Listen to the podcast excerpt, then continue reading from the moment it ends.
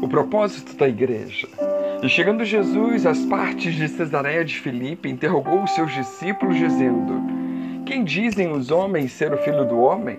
E eles disseram: Uns João Batista, outros Elias, e outros Jeremias ou um dos profetas. Disse-lhes ele: E vós, quem dizeis que eu sou?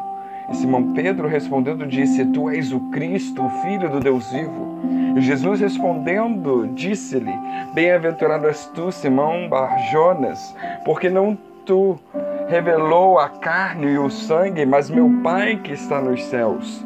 Pois também eu te digo que tu és Pedro, e sobre esta pedra edificarei a minha igreja, e as portas do inferno não prevalecerão contra ela. Mateus 16, 13 a 18. O significado desta passagem é que Cristo edificará sua igreja sobre a verdade da confissão feita por Pedro e os demais discípulos, ou seja, que Jesus é o Cristo, o Filho do Deus vivo. Jesus emprega um trocadilho. Ele chama o seu discípulo Simão de Pedro, que no grego significa Petros, pedra pequena. E a seguir ele diz: sobre esta pedra, Petra, que significa uma pedra grande, uma rocha maciça, um rochedo, edificarei a minha igreja. Ou seja, o Senhor edificará a sua igreja sobre a confissão feita por Pedro: Tu és o Cristo, o Filho do Deus vivo. Para compreender o lugar de alguém como cristão, é preciso, antes de qualquer coisa, compreender o lugar da igreja. Devemos, portanto, responder a algumas perguntas fundamentais. Por que a igreja existe? Qual é o seu propósito principal? Por que, antes de qualquer coisa, Deus a deixou no mundo? Antes de cumprir o propósito de sua missão nessa terra, morrendo na cruz do Calvário pela humanidade, o nosso Senhor Jesus Cristo deu a base e previu o estabelecimento de sua igreja. A igreja é edificada nele.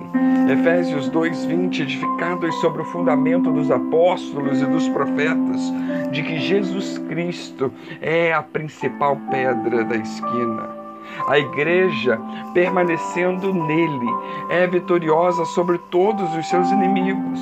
Mateus 16, 18 nos diz: Pois também eu te digo que tu és Pedro, e sobre esta pedra edificarei a minha igreja, e as portas do inferno não prevalecerão contra ela. Ela é constituída de todos aqueles que creem, os quais são o seu corpo.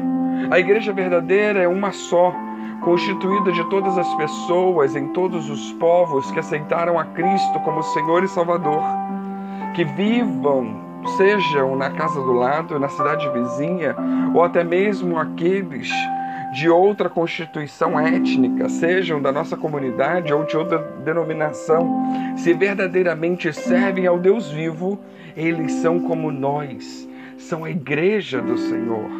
A igreja substitui Israel como o povo de Deus presente na dispersação, tornando-se uma comunidade de crentes, redimida pelo precioso sangue de Cristo. Tudo aquilo que o Novo Testamento prescreve à igreja entra em uma dessas áreas ou categorias somente ao compreendermos as, as, funções da igreja, é que poderemos cumprir integralmente o nosso papel como corpo de Cristo. A igreja é uma comunidade de adoração. O propósito maior da humanidade é adorar a Deus. A vocação máxima da igreja é exaltar o Senhor, magnificar seu caráter e glorificá-lo diante de toda a criação. Adoramos a Deus quando nos entregamos completamente a Ele através das nossas ações, pensamentos e palavras. Ou seja, quando o amamos sobre todas as coisas e expressamos isso através do nosso viver. A igreja é uma comunidade de testemunho. Devem-se entender os demais propósitos da igreja como extensões do primeiro. Testemunhar e ministrar uns aos outros são, em certo sentido, atos individuais de adoração a Deus.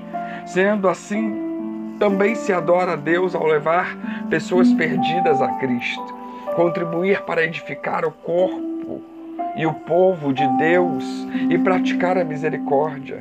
testemunhar e declarar ao próximo as maravilhas, as virtudes do Senhor nosso Deus. Ele que nos chamou das trevas para a sua maravilhosa luz. A igreja deve ser uma comunidade que evangeliza o mundo perdido, que testemunha a graça salvadora de Cristo. O testemunho cristão não é uma opção que a igreja aceita ou rejeita. Não está limitado aos que têm o dom ou ministério de evangelista ou aos líderes da igreja, pois é uma missão para todos os salvos. Além disso, a igreja também é uma comunidade de serviço. O terceiro propósito da igreja é edificar-se pela interação dos vários membros do corpo de Cristo. A igreja deve tornar-se completa através do processo de edificação, a fim de honrar e glorificar a Deus. Uma das funções do crente é edificar seus companheiros cristãos em Cristo.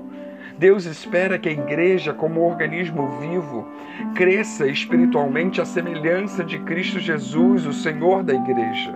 Por isso, o Senhor deu a cada crente um dom espiritual inigualável, o qual não se dirige somente ao crescimento pessoal, mas como uma forma de contribuição para o desenvolvimento espiritual dos seus companheiros cristãos. A igreja também é uma comunidade de, da prática da misericórdia. A igreja existe para anunciar as boas novas da salvação através de palavras e obras, de modo que convivamos em amor e na demonstração do amor. A igreja deve equilibrar a proclamação do evangelho com a prática da misericórdia. Ou seja, que sejamos capazes de compartilhar boas ações e tudo mais que de graça recebemos. A igreja, na prática da misericórdia, deve usar todas as armas espirituais que estão ao seu dispor para o estabelecimento do reino de Deus aqui na terra, para a libertação de toda opressão maligna e para melhorar a qualidade de vida das pessoas. Da mesma forma, a igreja pratica a misericórdia usando seus dons os seus talentos, os seus recursos para implementar a ação social e para lutar contra as injustiças sociais, para lutar contra tudo aquilo que predominantemente contraria os propósitos divinos e que oprime o povo que Deus salvou e que quer salvar. Como igreja que somos, que possamos prestar a adoração devida ao nosso Deus que possamos exaltá-lo em todo o tempo e de todos os modos.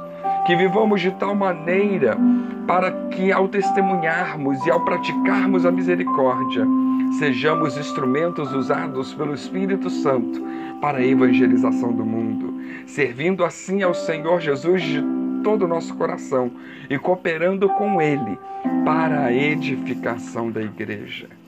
Que Deus nos abençoe.